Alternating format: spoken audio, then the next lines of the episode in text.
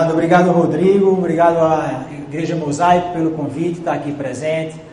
Vamos falar então, obrigado a cada um de vocês, domingo à tarde, né, saindo das suas casas, mas eu acredito que será válido. Ah, é um tema que nós temos muita carência, que falamos muito pouco e talvez esse seja um dos maiores problemas. Né? Como lidar com a ansiedade, com a tristeza, com a depressão? Uma das coisas que a gente vai ver, vamos falar, é como isso muitas vezes passa por a questão do preconceito, do desconhecimento e do preconceito, que talvez sejam as duas principais barreiras né, no tratamento, na identificação e até na prevenção desses transtornos. A ideia é fazer aqui uma, uma fala em torno talvez de 30, 40 minutos e no final a gente abre para as perguntas que eventualmente vocês têm. Primeira coisa, né, que vem quando a gente vai falar de ansiedade, o que é ansiedade? Muitas vezes as pessoas têm dificuldade de né, falar, até mesmo quando busca no consultório, falar sobre, doutor, eu me sinto mal, ah, mas às vezes não consegue expressar o que é a ansiedade. Talvez você também tenha um pouco de dificuldade. E essa dificuldade não é à toa. Por quê? É porque a ansiedade é algo muito complexo. Ela envolve desde como a gente pensa, como a gente se sente fisicamente e como a gente se comporta. Você pode ter pensamento ansioso, pode ter comportamento, você pode estar se sentindo, por exemplo, coração acelerado, tremores, sudorese, são sintomas físicos. Mas muitas vezes não tem nada disso, muitas vezes é só uma sensação profunda de inquietação, você está incomodado, eu não consigo relaxar, eu não consigo sentar, relaxar, ser aquela pessoa calma, parece que tem sempre algo que eu tenho que fazer. E aí isso também é ansiedade. E aí, uma outra coisa importante é a gente diferenciar ansiedade de medo. Coloquei a foto de um palhaço porque muita gente tem medo de palhaço. Tem até um filme que saiu agora recentemente sobre, enfim, é um palhaço que dá medo, algo nesse sentido. E qual a diferença básica de um e do outro, de ansiedade e medo? Medo, ele é algo específico. Por exemplo, você tem medo, medo de quê? Medo de ser assaltado, medo de não passar em uma prova, você consegue identificar aquilo que te causa medo. A ansiedade, ela pode ser consequência do medo. Você está ansioso por quê? Porque você está sendo exposto àquela questão do medo. Só que tem um problema. Às vezes você pode começar a ter uma ansiedade mesmo sem um medo específico. Por exemplo, tenho medo de ser assaltado. Ok, mas talvez aqui todo mundo tenha algum medo de ser assaltado. Só que às vezes, sem perceber, você está se sentindo nervoso no trânsito, sem nenhum indicativo de que alguém vai lhe assaltar. Uma coisa é você estar tá num lugar esmo, você está passando num lugar escuro e aí você ali dá um gatilho de medo. E aí isso gera um medo específico. Só que às vezes o transtorno de ansiedade, e isso é algo importante que a gente vai falar, ter ansiedade é normal? O que, é que vocês acham? Normal. Quando é que é a ansiedade? Por quê? O que é que gera ansiedade na gente? Qual a importância dela? Porque a ansiedade ela tem um componente de liberar um neurotransmissor, um dos principais, chamado noradrenalina, no nosso organismo, e o cortisol, que aumenta a atenção, aumenta o foco. Então, eu tenho um trabalho para entregar amanhã, uma prova, um concurso. Eu fico ansioso com ele e aquilo dá uma descarga no meu cérebro de noradrenalina, com o qual eu consigo ficar mais concentrado e aí eu consigo estudar mais. Isso é um dos motivos pelos quais a gente consegue estudar muito mais nas véspera, véspera de uma prova do que com antecedência. Porque o seu organismo jogou no seu cérebro ali noradrenalina e você está lá focado. E aí, essa parte aqui da noradrenalina, né, fisiologicamente, é liberada na amígdala. E a ansiedade envolve várias áreas do cérebro. É a parte cortical, então, tem a parte córtex visual, sensorial, auditivo, o tálamo faz essa integração e a amígdala é onde a gente sente as sensações. Às vezes, úteis da ansiedade, como falou, é normal ter ansiedade. É, porque às vezes é útil. Só que às vezes é muito desconfortável. Por exemplo, você não tem nenhum trabalho para entregar na segunda-feira e você não consegue no sábado, no domingo, descansar, sentar no sofá livremente, relaxar, descansando da semana. Você tem uma sensação de que tem algo a ser feito. Você deveria estar fazendo alguma coisa, quando na verdade não existe. O que foi que houve? Esse sistema que era para funcionar Ó, te, existe algo que tem que ser feito, o córtex identifica, e aí ele manda lá a, o sinal para a amígdala, ele começa a ter um curto-circuito. Mesmo sem ter um objeto pelo qual você deveria gerar ansiedade, você começa a gerar ansiedade de forma cíclica. Como é que isso acontece? Quando algumas coisas que você não está percebendo estão gerando ansiedade em você. E a gente vai falar mais um pouquinho sobre isso daqui a, daqui a pouco.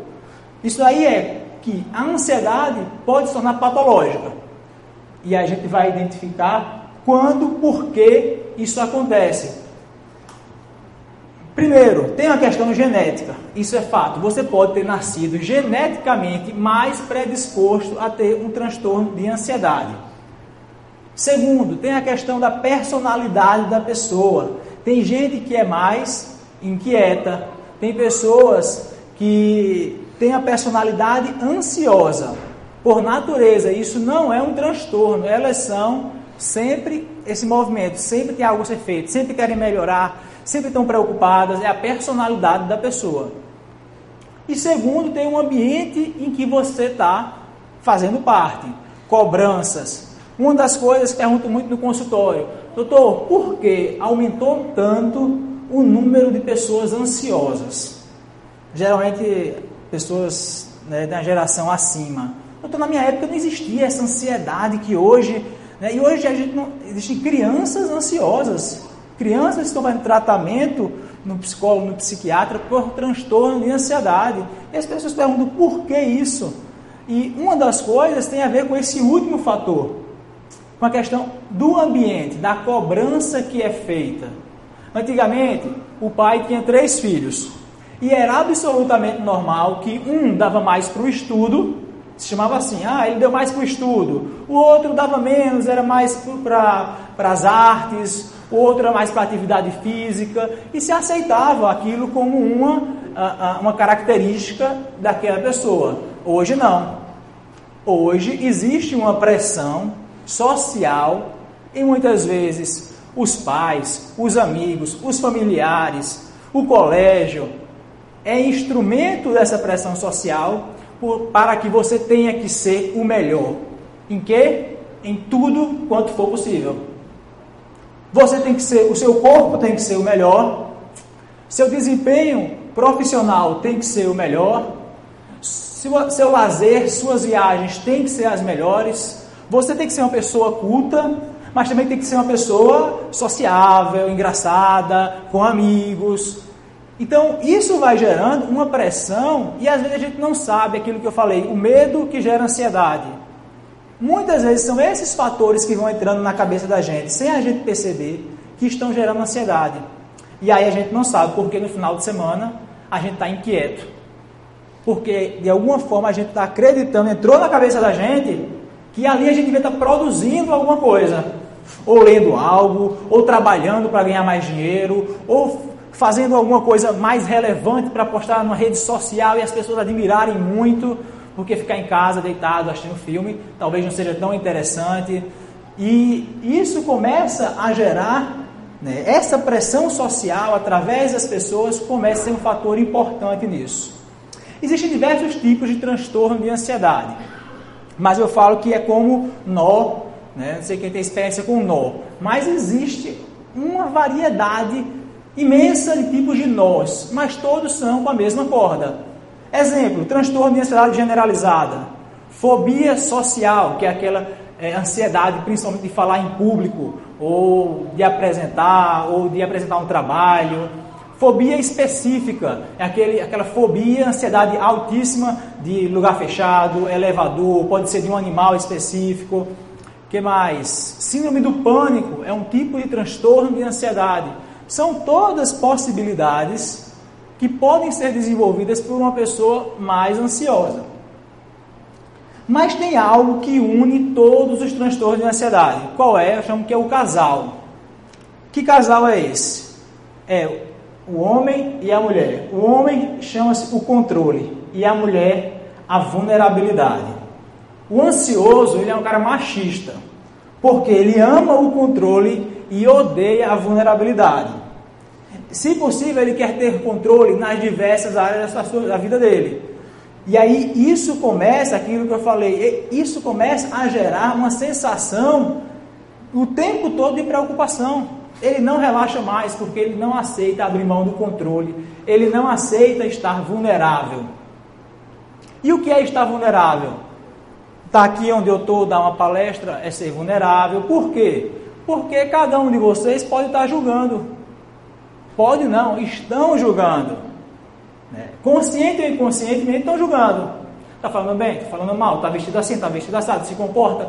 E nós começamos a ficar com muito medo do julgamento. Por quê? Porque tem sido ensinado que a gente tem que ser perfeito. Porque tem sido ensinado que o valor que a gente tem está no quanto as pessoas apoiam, elogiam, consideram ou não a gente. E qual é o grande problema em relação a isso? É que as pessoas, principalmente o grande público, ele olha aquilo que está exterior, aquilo que está aparente, não aquilo que está interior. Então as pessoas naturalmente na busca dessa aprovação estão cada vez mais preocupadas com o quê? Com cuidar do seu interior, daquilo que é importante para elas, ou cuidar do exterior, em como os outros estão vendo? Do exterior. E aí começa um investimento totalmente desequilibrado. A gente começa a se preocupar muito com roupa, com o que os outros pensam da gente, com corpo e, muito, e menos com as nossas emoções.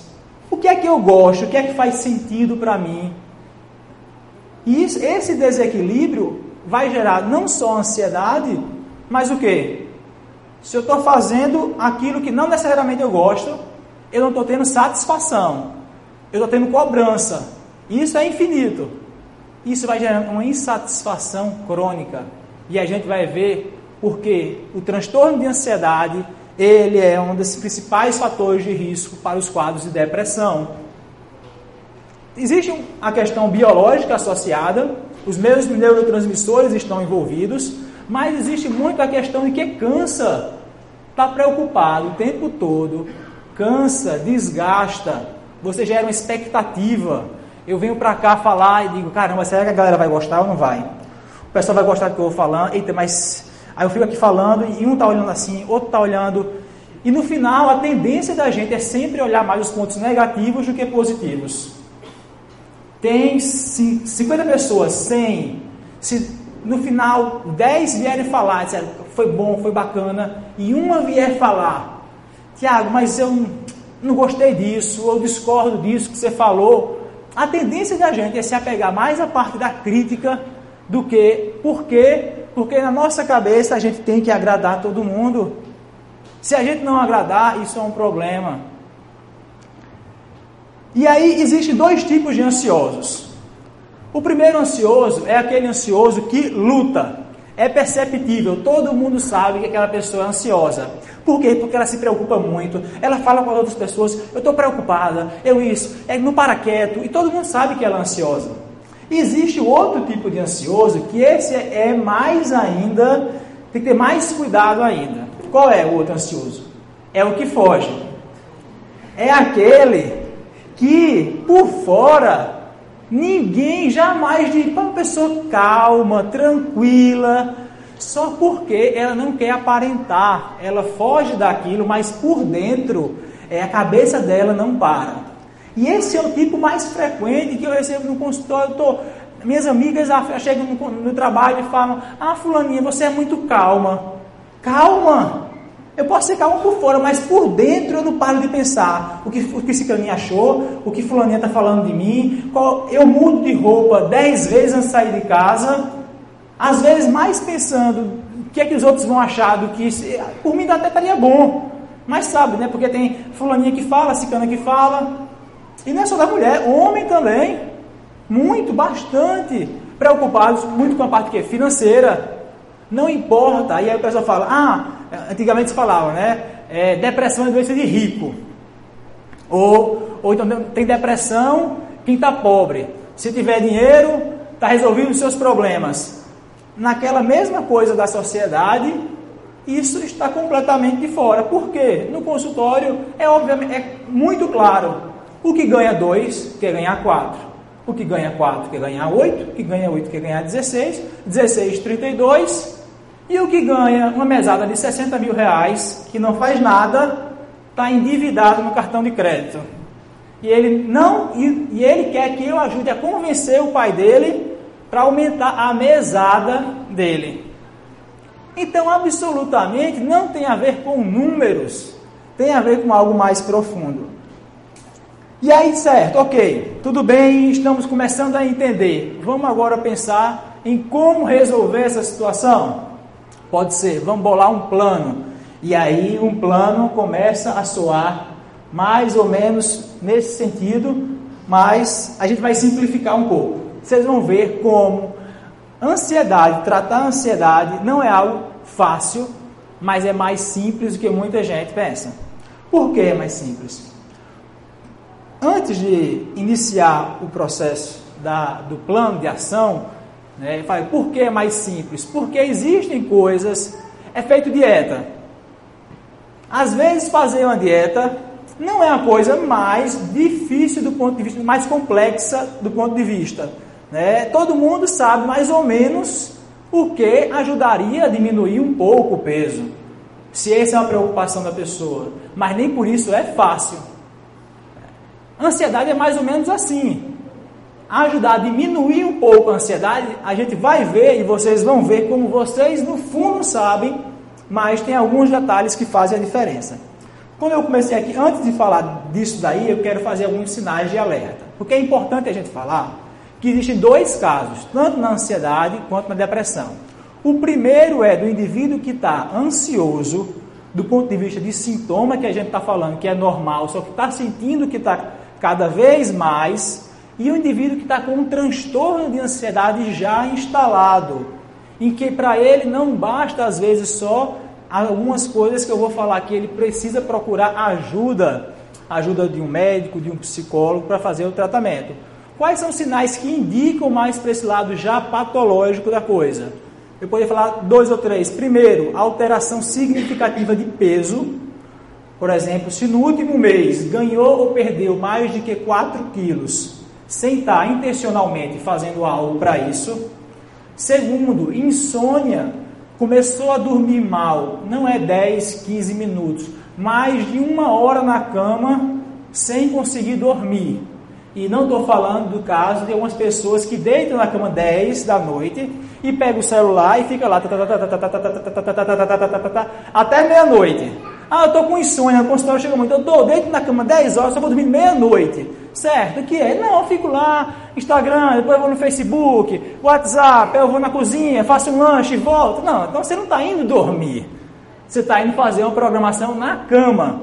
O que é absolutamente absolutamente contraindicado, principalmente para quem tiver qualquer traço de ansiedade.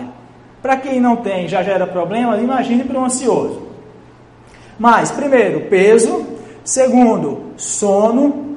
E terceiro, sintomas físicos. Então, sintomas como as crises de ansiedade do tipo: estou dirigindo, o coração começou a bater, começou a sentir falta de ar, tremores, sudorese, suor frio. Isso pode ser o início de uma crise de ansiedade ou de uma crise de pânico.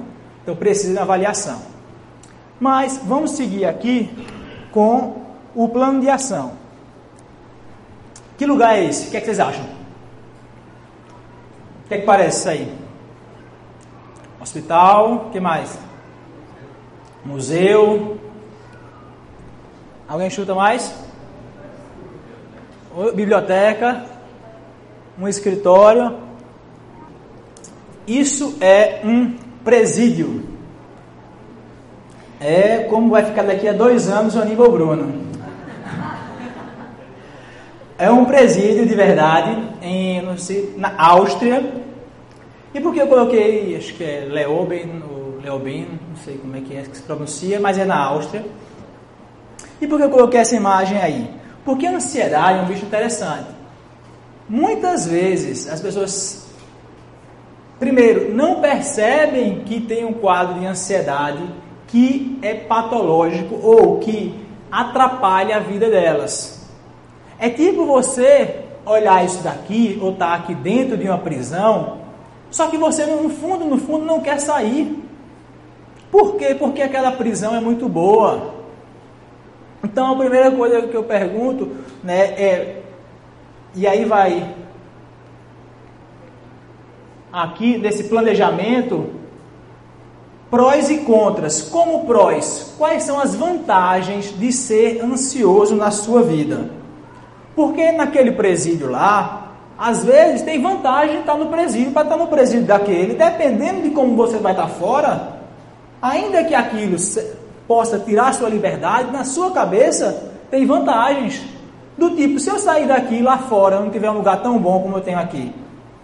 Então, primeira coisa, quer diminuir a ansiedade na sua vida, você tem que saber quais são as vantagens de ser ansioso. Ou o que você acha que é vantagem de ser ansioso.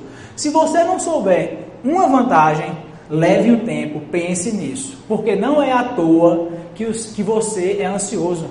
O nosso cérebro, ele é instintivamente inteligente.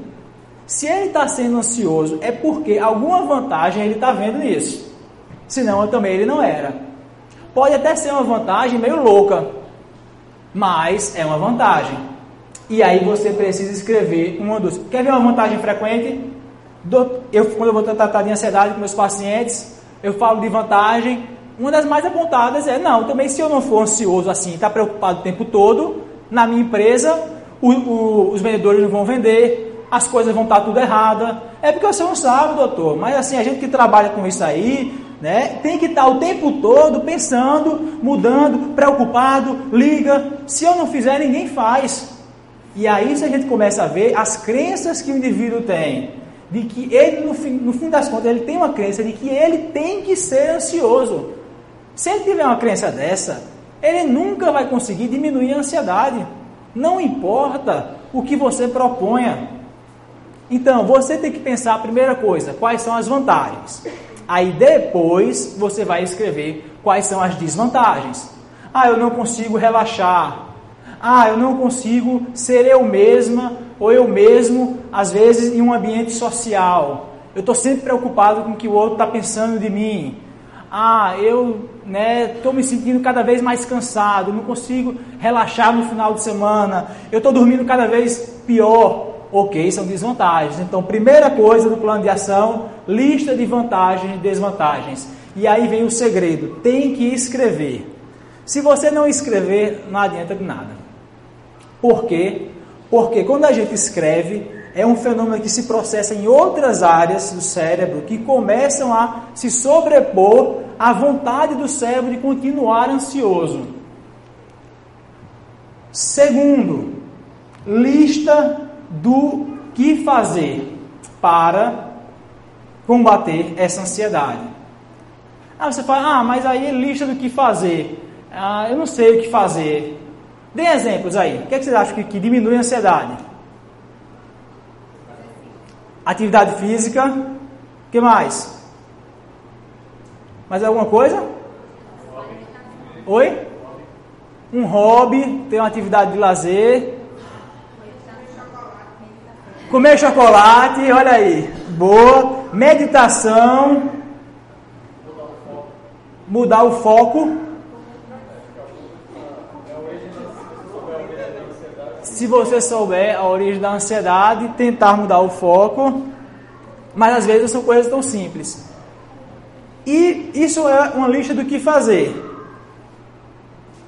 Segundo, uma lista do que não fazer.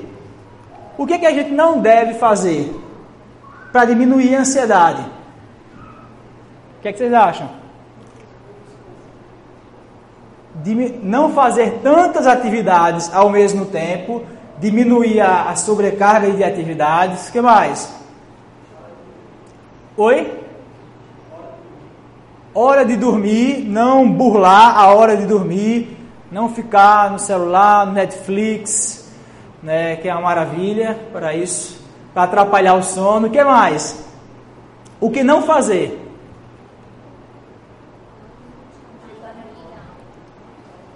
Não descontar na comida.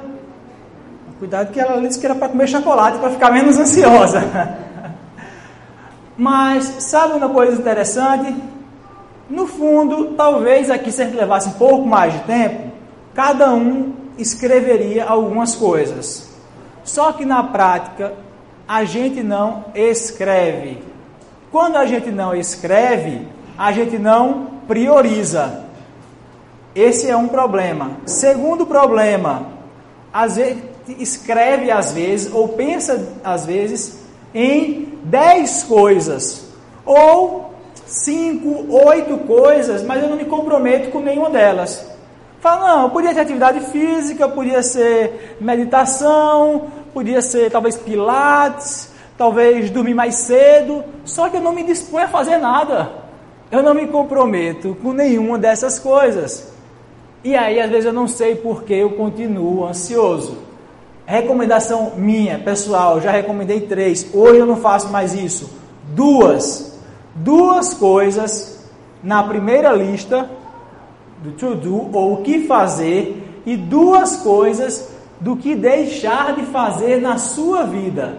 Você vai parar, vai pensar com calma e você vai identificar. Com certeza, horário de sono é uma das mais importantes hoje, principalmente pessoal abaixo dos 30 anos de idade, é um dos fatores clássicos aqui que atrapalham. Só que às vezes a pessoa não está disposta a mudar. Não, eu não tenho horário para dormir. Não qual horário que você dorme? Não, meia-noite, às vezes é uma da manhã, duas. Eu estou assistindo lá. Se eu estiver gostando do que eu estou assistindo, eu vou continuar assistindo. Se eu estiver no WhatsApp, se eu estiver no Instagram, e isso é uma coisa que a pessoa no fundo sabe. Aí eu pergunto, mas você acha que não ter uma noite, um, um ciclo de sono é, vigília, não ter um, um sono regular, ajuda ou atrapalha na sua ansiedade? Eu acho que atrapalha. E aí, você está disposto a tentar colocar esse limite? Ou seja, você pode botar o limite de 11 horas. Em geral, tá? Eu gosto de esclarecer. Sono é algo muito individual mas é muito difícil uma pessoa ter um sono reparador com menos de 6 horas. É menos de 10% da população. O normal é em torno de 7 a 8 horas. 7 horas talvez seja para a maioria. Então, se você também não está dormindo assim, isso precisa entrar na sua lista, ser prioritário. E aí eu vou começar a falar um pouco, ajudar vocês nesse mercado que eu falo da ansiedade, do tratamento em que você vai pegar algumas coisas e colocar aí no seu carrinho, se você achar interessante para você. Lembrando, você só pode pegar duas coisas.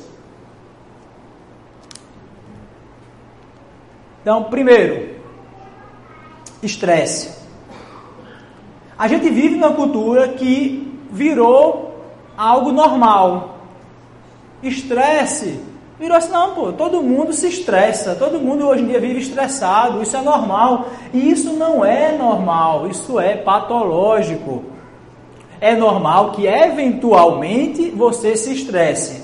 Mas tem gente que se estressa, por exemplo, com trânsito. Aí veja só, não, eu estou me estresse com trânsito, certo. Isso. E aí você faz. Qual é a sua rotina? Não, eu moro em boa viagem e eu trabalho em casa forte. Certo. Aí você mora em Boa Viagem. Você pega que hora no trabalho? 8 da manhã. E larga que horas? 6 horas. Ou seja, todo dia, meu amigo. Aí ele não sabe porque todo dia ele se estressa. Porque parece que existe um condicionamento. No fim, ele sabe que vai pegar trânsito todos os dias. Mas todos os dias ele se estressa com o trânsito. Isso virou o que? A gente chama de comportamento condicionado. Então, você tem que identificar o que gera estresse na sua vida. E você não é um ser é, angelical. Tem coisas que provocam estresse na sua vida. Por exemplo, na minha, eu tenho uma dificuldade com fome. Se eu tiver com fome, eu começo a ficar mais estressado. Né? Então, isso é algo que pode parecer uma besteira. Só que no dia a dia, se eu não tiver disciplina para comer, para lanchar, na correria do dia a dia, eu tenho uma tendência a estar mais estressado com as coisas. Segunda coisa que gera estresse para mim, atraso. Odeio realmente atrasar ou fazer alguém é, esperar por mim. Ou esperar por alguém, ou fazer alguém esperar por mim. Então eu tenho que me prevenir para que essas coisas não fiquem acontecendo, senão isso vai gerar estresse na minha vida. Então, você precisa identificar na sua o que é que gera estresse em você. Se é em casa, fora de casa, se é no trânsito, se é. Você tem que identificar e tem que começar a mudar isso. Segundo, no mercado, planejamento. Algumas pessoas são mais, outras são menos. Mas não é uma questão de personalidade, ser ou não ser planejado. É uma questão de tratamento ou prevenção de um transtorno de ansiedade. Você não precisa ter necessariamente esse nível de planejamento. Tudo, todos os dias, tudo escrito em várias cores. Mas você precisa ter um planejamento da, da sua semana, mais ou menos. Tem gente que toda semana está ansioso com algo que vai ter para aquela semana, só que ele já sabia que ia ter isso um mês atrás. Só que planejamento zero da vida. Não, tem, não usa nada, não se planeja porque ele acha que dá conta. E qual é o problema? É que realmente ele dá conta. Só que as custas de quê?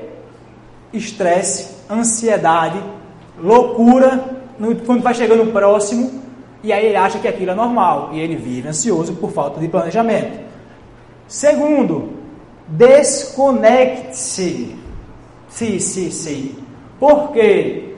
Porque você conectado ao celular, eu estou falando especificamente agora de redes sociais, é, e, e, os estudos sugerem, né, um estudos fizeram como o Instagram como o potencialmente mais é, complicado nesse sentido, porque uma tem sempre uma grande probabilidade de ter algo novo ali.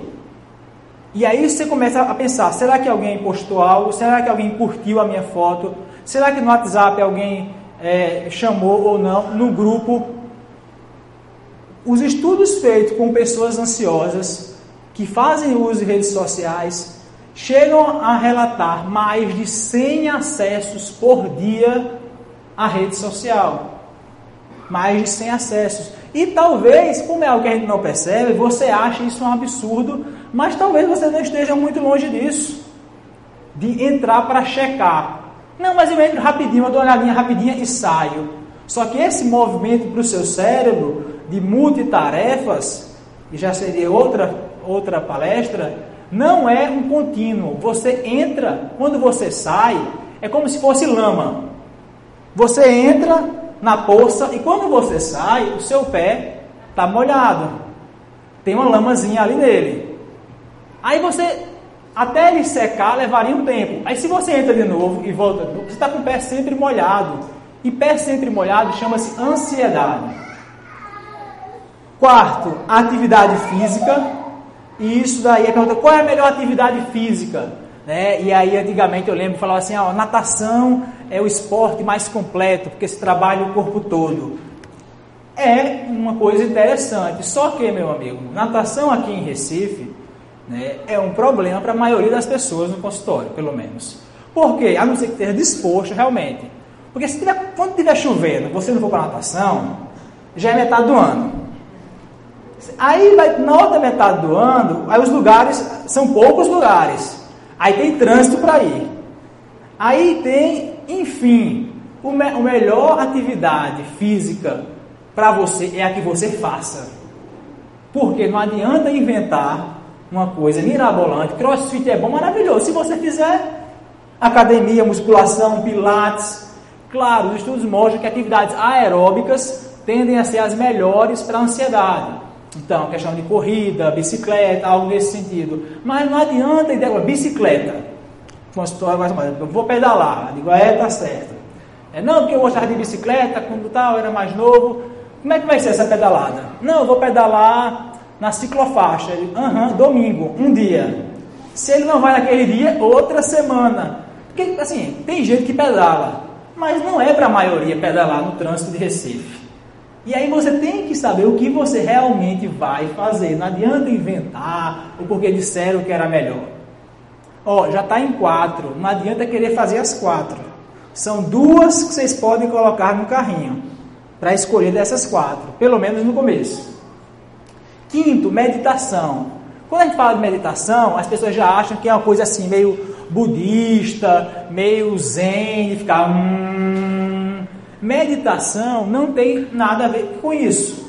E aliás, esse é um tipo de meditação, na verdade, mas a meditação que a gente propõe é muito mais um exercício de consciência sua em relação ao tempo, ao que você está fazendo, do que necessariamente entrar em um estado zen. Por exemplo, é, eu já falei da meditação, alguém falou do, do chocolate. Né? O que é que a gente faz? Para que a pessoa perceba o processo dela comer o chocolate. Para que ela pegue a embalagem, leia o rótulo, crie uma expectativa sobre aquele tipo específico de chocolate que ela vai comer, coloque na boca um pedaço, sinta a textura, sinta o sabor prazeroso e aí depois outro pedaço, porque no dia a dia, isso vale para o chocolate, mas vale também para o almoço. A gente está comendo aqui, já com o Instagram aqui do lado, o WhatsApp, e pensando no que vai fazer à tarde. Aí o processo da comida não tem consciência sobre ele, você acaba comendo mais do que deveria. E você não relaxa naquele momento, não se concentra. Então, meditação é por um tempo você se concentrar, é você parar para viver aquele tempo presente, naquele momento. E isso tem várias formas que vão ajudar vocês a fazer um pouco mais isso. Por exemplo, tem academia hoje em dia que tem yoga, meditação, técnicas de respiração, por exemplo. Às vezes, isso é simples. Três vezes por dia, respiração. A gente chama respiração diafragmática. Você coloca a mão na barriga, inspira, estufando a barriga, certo? Bota a barriga para fora, porque a gente já respira com o pulmão, mas é para respirar com a barriga. E expira, inspira dois ou três segundos,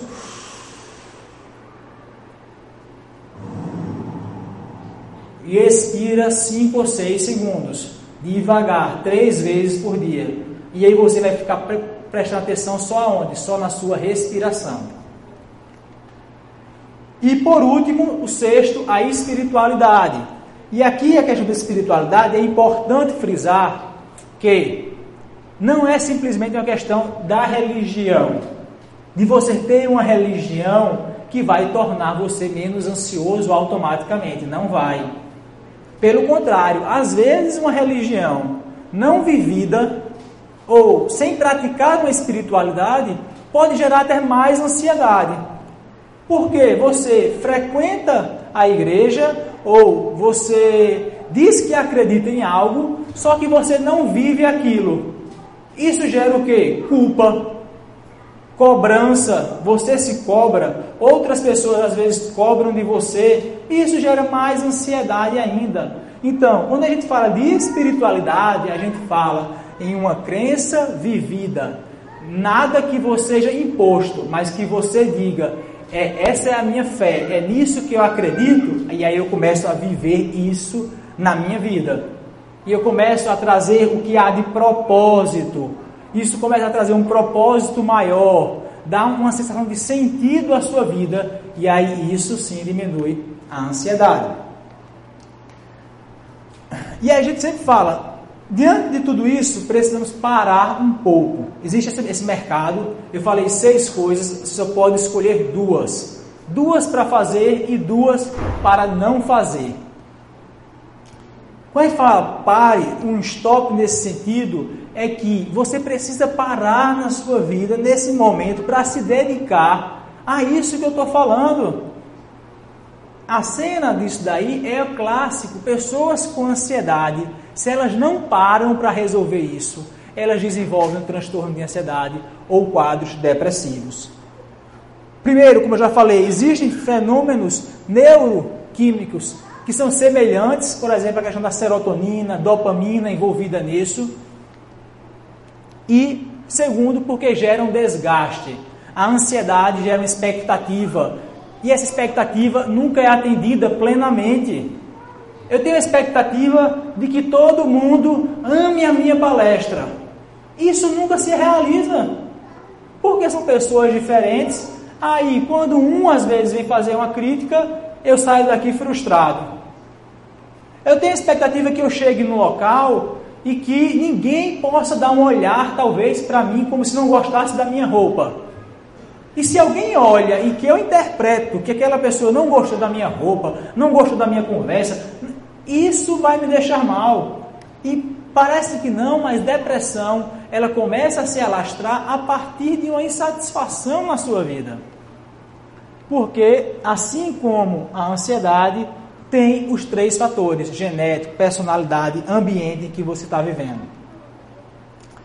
Quando a gente fala de depressão, é importante falar, existem diversos tipos de depressão. Coloquei essa imagem aí, só para mostrar aqui a parte de três neurotransmissores principais: a noradrenalina, a serotonina e a dopamina. Por que isso é importante?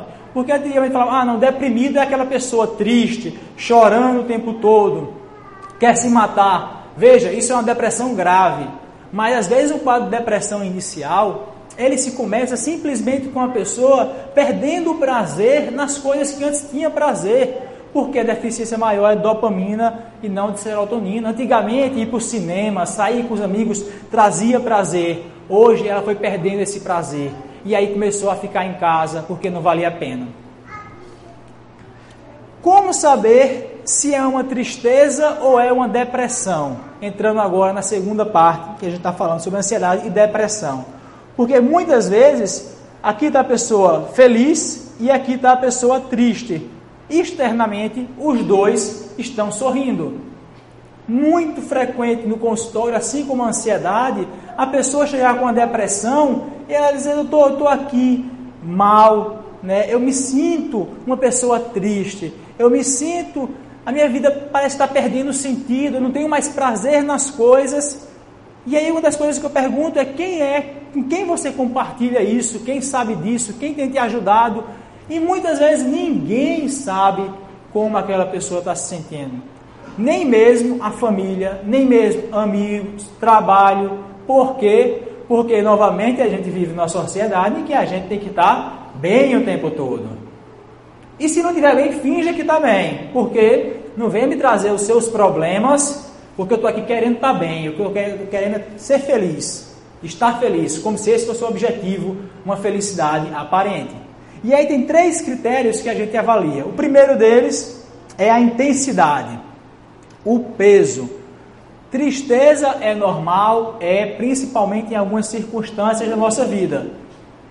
Uma circunstância de uma perda, uma circunstância de, um, de, um, de um, uma crise financeira, de uma crise no relacionamento, ok. Só que se a intensidade disso começou a provocar aquela mesma coisa, perda de peso, não está indo mais para a faculdade, ou está faltando o trabalho, o impacto, não está saindo com os amigos, chorando dentro de casa, a intensidade, ficar de olho nisso. Segundo, tempo ok uma semana, ok um mês.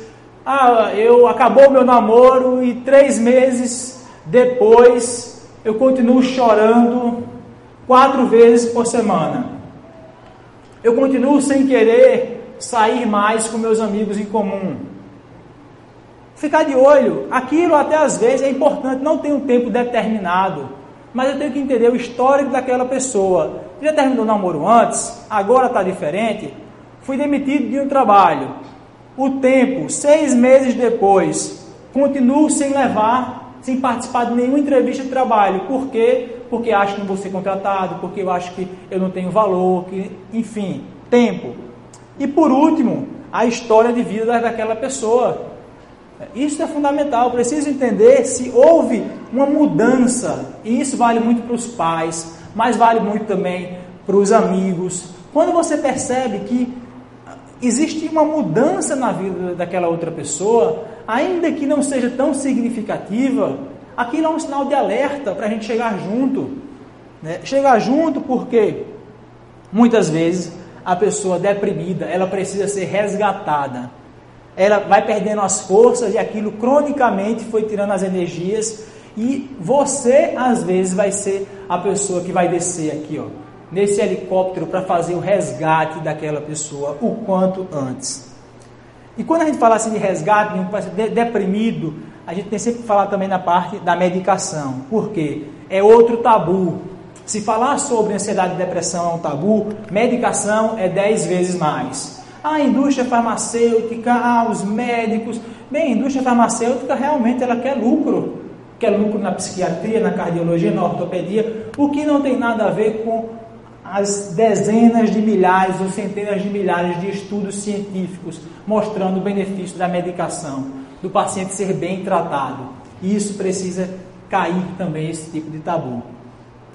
Então é isso, existe esse mercado em que a gente pode escolher. Né? Além desse mercado de escolha, a recomendação né, que eu falei, as opções lá, é sempre converse com alguém, fuja do isolamento. O isolamento é um dos piores, piores males que pode né, fazer cronificar, se agravar. Então procure sempre alguém. A gente sabe que muitas vezes as pessoas têm vergonha de falar sobre isso, até mesmo com amigo, até mesmo dentro de casa.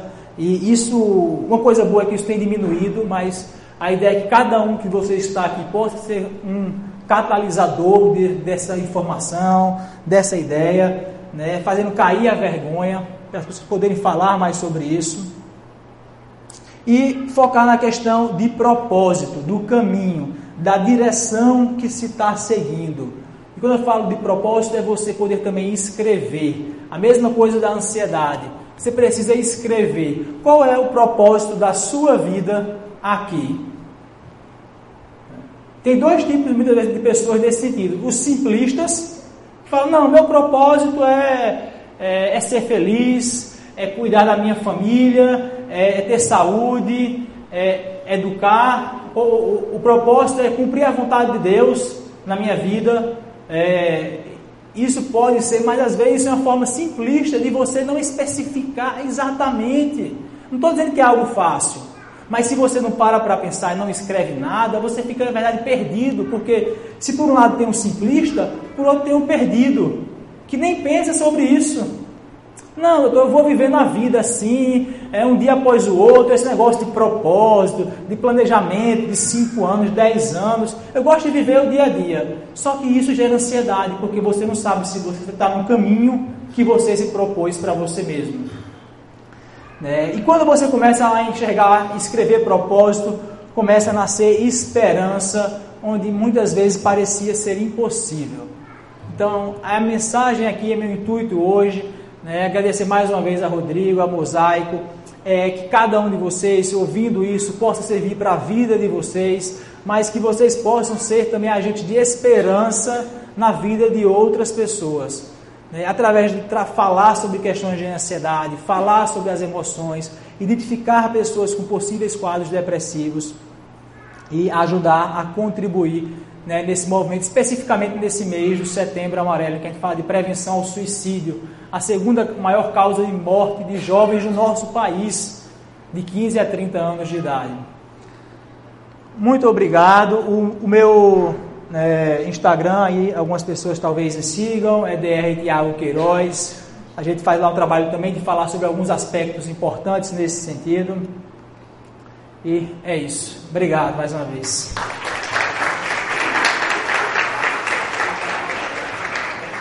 Vamos abrir, talvez, perguntas. Oi, não, desculpa, só uma coisa aqui no final. É, pessoal, às vezes muito pede, eu vou deixar aqui depois, quando acabar, indicações de livros, tá? Muita, muita gente me pergunta, Rodrigo, tu pode me ajudar aqui rapidinho? Segura aqui. Só isso aqui. É, primeiro livro, é, Vida Simples, eu vou deixar para vocês folhearem, folhearem um pouco. Segura aqui, vai dando de um em um.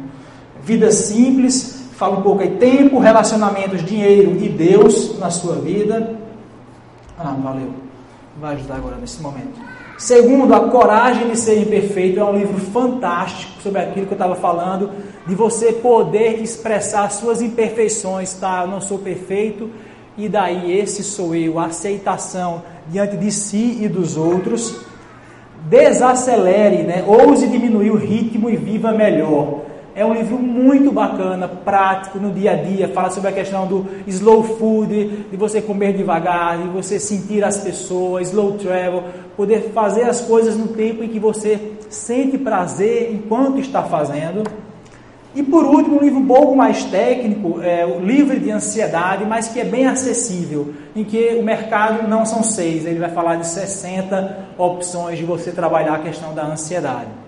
E aí eu vou deixar no final, mas agora vamos abrir para perguntas, que a gente tem pouco tempo, 15 minutinhos aí para perguntas. Alguém? Oi, Tiago.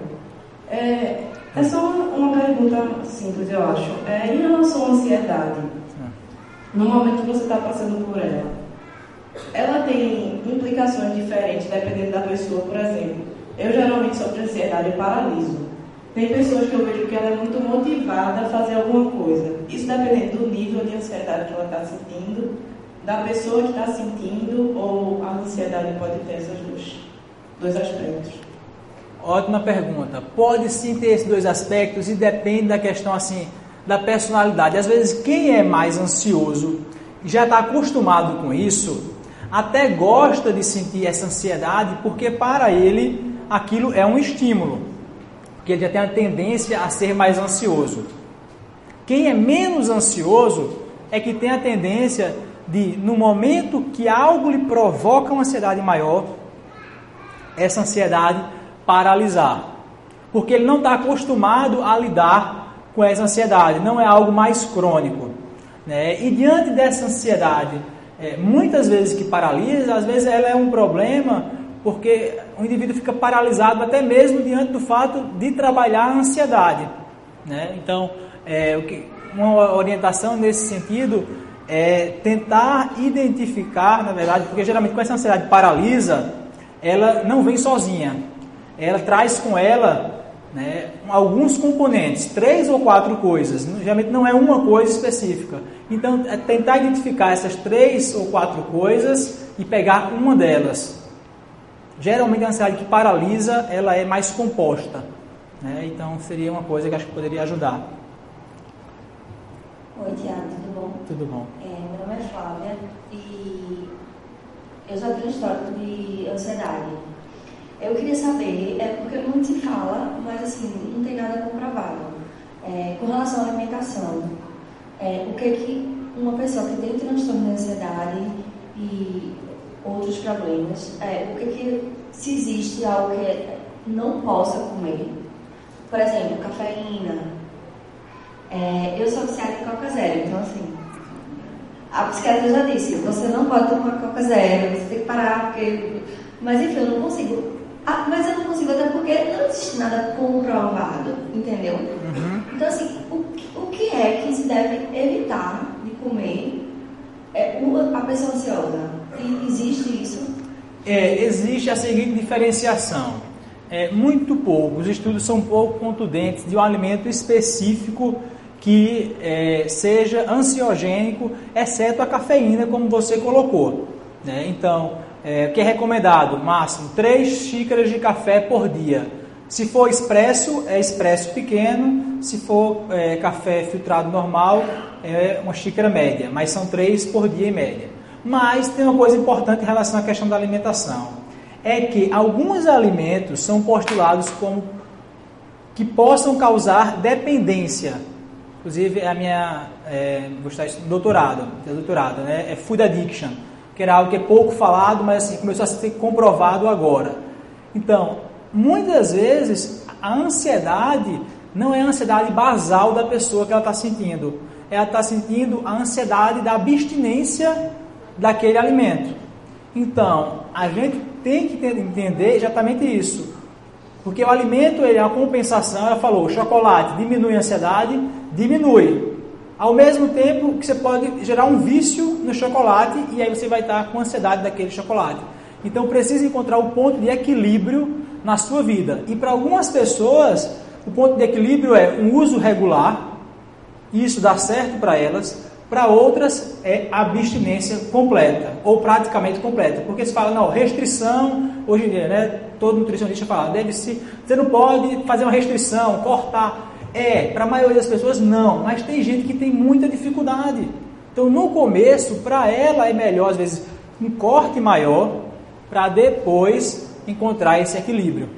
Então tem que ver para você, por exemplo, Coca Zero, no, Coca Zero, no seu caso, provavelmente teria que se tirar. Porque você já tem um componente físico e psíquico de abstinência dela. Se você não for tê-la, aquilo já gera ansiedade.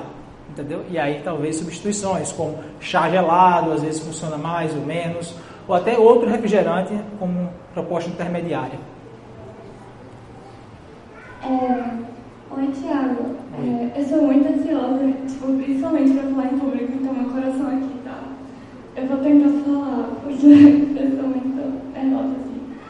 Mas com relação a isso de você fazer várias atividades ao mesmo tempo, tipo, dizem que mulheres conseguem fazer várias coisas ao mesmo tempo e manter o foco. Então, isso não valeria muito, tipo, se você é mulher?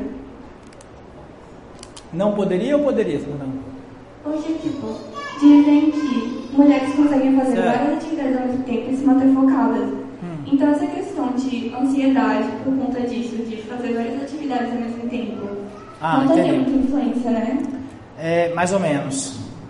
Mulheres, em geral, têm uma capacidade um pouco maior do que os homens do multitasking. Verdade, na maioria é. Mas ainda assim, multitarefa é, é por natureza ansiogênica. Principalmente para você que já é mais ansiosa. E outra coisa, não existe isso de eu faço bem quatro coisas. Você pode fazer bem, só que é porque aquela coisa não requer 100% seu. Então, eu faço bem é, ouvir uma música aqui, sei lá, ver algo que está passando na televisão, escrever. Ok, se não for algo que requeira 100%, você faz bem, mas você não está dando 100% nas três ou nas quatro coisas. Então, para pessoas ansiosas, às vezes duas, três tarefas gera menos ansiedade, porque ela não tem que se dedicar só a uma. A ansiedade vem menos à tona, mas isso é um problema. Isso não é aconselhável para quem é mais ansioso, nem para homens nem para mulheres. Oi, Tiago. Oi. Como é que é? é? Você focou muito na questão da ansiedade, mas no caso da já está com uma tristeza mais profunda, já anda se arrastando, já não vê muitas perspectivas, isso seria já um caso de depressão. E aí, no caso, você focou também a questão dos tratamentos, assim, mais assim, comportamental, né? Você pode fazer para você reduzir a ansiedade. No caso de um quadro desse tipo, qual seria o caminho? Seria psiquiatra, psicólogo? Você pode fazer alguma coisa para tentar sair do quadro? Se você não tiver condições, por exemplo, buscar essas duas coisas, teria algum outro caminho para ajudar a pessoa? Ótima pergunta, porque é, eu fiz aqui, eu falei essa questão do mercado, de você escolher duas coisas, então, dentre as seis que eu mostrei, mas como você falou, é muito importante, às vezes o quadro já vem de um tempo maior, e a ansiedade é tão grande, ou a tristeza da depressão já consumiu a energia que sozinho você não consegue nem as duas. E aí entra a parte de um terapeuta, de um psicólogo ou de um psiquiatra para auxiliar nisso. Às vezes, para uma medicação, vai diminuir a ansiedade um pouco para que você comece a fazer algumas coisas para diminuir mais a ansiedade. Então, é, em geral, a tendência, minha recomendação é primeiro procurar um psicólogo para fazer uma avaliação e o psicólogo talvez identificar se precisa também para um psiquiatra. Eu só ir direto para um psiquiatra quando o impacto funcional na vida da pessoa já é maior. Então, assim, você está falando que já está dormindo três ou quatro horas por noite só, ou está chorando quase todos os dias, já há um tempo maior, não abandonou o trabalho. Então, assim, se o impacto for maior, eu digo, já vai nos dois, que pelo menos no início a medicação vai fazer muita diferença. Tá? Espero ter ajudado aí um pouco nesse sentido. Ô, Tiago, é, parabéns pela palestra. Muito legal você trazendo toda essa explanação aí. Obrigado. É, acho que duas perguntas. Uma delas eu acho que é bem parecida um pouco com a, a pergunta que foi feita agora, sobre o uso de medicação. Se ele tem sido realmente algo que é mais comum do que a gente imagina, realmente, em situações simples as pessoas serem medicadas, ou é algo assim, algo como última alternativa de uma situação de ansiedade, uma situação de depressão. E outro detalhe assim, sobre o uso de redes sociais. Existe alguma recomendação da pessoa elaborar um horário X no dia para olhar, para estar tá acessando a rede social? Ou, ou tipo assim, isso é, pode vir a ser realmente algo, como diz, é, patológico, se tornar patológico. Certo, Joel. É, primeira coisa, tem dois grupos opostos nesse sentido em relação à medicação. Um que vê a medicação como assim, anos anteriores, a psiquiatria, aquela coisa de medicação psiquiátrica, uma coisa de doido, ah, vai me gerar dependência, ou vou ficar dopado, esse tipo de coisa que não é verdade. Então, resiste ao máximo e às vezes é, sofre muito e perde, poderia estar usando a medicação, mas existe também hoje já o outro grupo, como você falou, que às vezes é muito mais fácil para algumas pessoas usar uma medicação para um alívio dos sintomas do que entrar no processo de terapia, do que começar a fazer é, algumas mudanças que ela precisa fazer na vida dela. Então, em geral, diante de quadros patológicos de doença, tem que ter as duas coisas.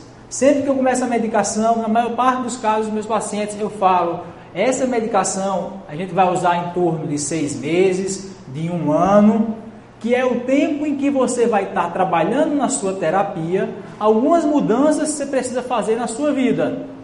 Não só mudanças do ponto de vista é, comportamental, como se falou, a atividade física, planejamento, mas entendimento de algumas coisas que estão distorcidas. E aí depois sai a medicação e esse processo pelo qual ela passou é que vai ser, é que vai impedir, digamos, evitar que ela tenha uma nova crise de ansiedade, um novo quadro depressivo. E o que você falou é perfeito. Muita gente vai lá, mas tem muita resistência aí para a terapia. Vai para o psiquiatra, toma medicação, fica um pouquinho melhor, mas não vai para a terapia, porque não quer entrar em contato com os problemas que afligem a mente dela. E a segunda coisa é a parte das redes sociais. Sim, a recomendação existe. Por exemplo, redes sociais deve ser evitada ao máximo. Uma. Isso é em geral, mas principalmente para quem é ansioso. 30 minutos antes de dormir, não tocar em rede social e você precisa estabelecer qual horário que você dorme. Tem que ter uma regularidade. Claro que uma vez ou outra, um final de semana, uma festa, você passou, mas no dia a dia, não, é 11 horas, 11 horas. Então, 10 e meia, meia hora antes, começou o seu preparo. Celular de lado, não vai ter nada muito importante de 10 e meia a 11 horas. E a gente, na cabeça tem, acha que é uma besteira. Então, primeiro, fora meia hora antes de dormir, fora das refeições e número de checagens por dia. Esse é o maior problema, mais do que o tempo que você passa. Então você precisa estabelecer horários. E aí isso varia de uma pessoa para outra. Idealmente se fala em três vezes. Para algumas pessoas isso é muito pouco, ela está checando 50 vezes, então não vou falar três vezes. Né? Eu vou falar para ela estabelecer 10 vezes no dia. Agora ela tem que contar. E muitas vezes ela não quer contar quantas vezes ela é na rede social. Então, para algumas pessoas, 10 é muito pouco. Porque se você avaliar, ela acorda de 8, se você vai dormir de 10 da noite, passou aí mais de 10 horas, então assim, 10 vezes por dia é o que eu começo recomendando para quem fica muito em rede social. É até mais importante que o tempo total. Acho que mais. Depois dela, mais duas. Carreira Nacional. É, eu queria saber, assim, é, uma pessoa que, mesmo depois da profilaxia medicamentosa, que observa em si a questão da habilidade emocional, fortemente, assim, estou falando, isso desde, assim, até no prazo de 24 horas, não ao longo de uma semana, não mês. Que tu falasse algo sobre isso. Então, pronto. É, labilidade emocional é um tema que ela falou de instabilidade, né? De uma oscilação de humor ao longo do dia. Isso, em geral, é provocado por quadros de depressão é, subtratados, ou seja, foi tratado parcialmente. Você não está mais tão mal, mas ainda existe um componente depressivo ali. Em uma pessoa com uma personalidade mais ansiosa ou mais impulsiva. Resumindo, isso precisa o tratamento precisa chegar mais além. Você está na metade do caminho, tem metade do tratamento da medicação e da terapia a ser melhorado. Oi, meu Marcelo. Oi, Marcelo. É, enfim, caminho falando ansiedade e tal. E, mas a questão é que, tipo, eu estava vendo esses vídeos né, do Twitter e tal, e que falam que não é bom parar de, de fazendo parar muitas coisas ao mesmo, ao mesmo tempo. Por exemplo, fumar. Então, tipo, tô ainda nessa, nessa largadeira. Como é que é essa questão assim, de ansiedade, você parar, tem a dependência aqui em você, mas tipo, eu tenho que parar de fumar, né? eu tô me matando, mas assim, tipo, para, para, tipo, tá, é, é isso. diminua, só que? Estou entendendo a sua pergunta, veja. É, é, é, até tem um pouco a ver com a questão da Coca-Cola dela. É, em geral, não funciona é, essa história de parar sem uma substituição. É como se você tivesse que escolher, principalmente no primeiro momento, uma substituição mais saudável. Porque a Coca-Cola, o cigarro, enfim, o alimento, aquela a comida mais gordurosa, ela ocupa um lugar na sua vida de quê? De prazer. Não adianta você tirar um prazer seu, por mais que no fundo você fale, ah, não, mas cigarro faz mal. Não importa, mas para o seu cérebro tem um prazer associado àquilo. Então, você precisa substituir, você precisa encontrar uma outra forma de prazer para substituir aquilo um pouco mais saudável. Né? Principalmente no primeiro ano, falando no início, não é no primeiro mês, não, é no primeiro ano.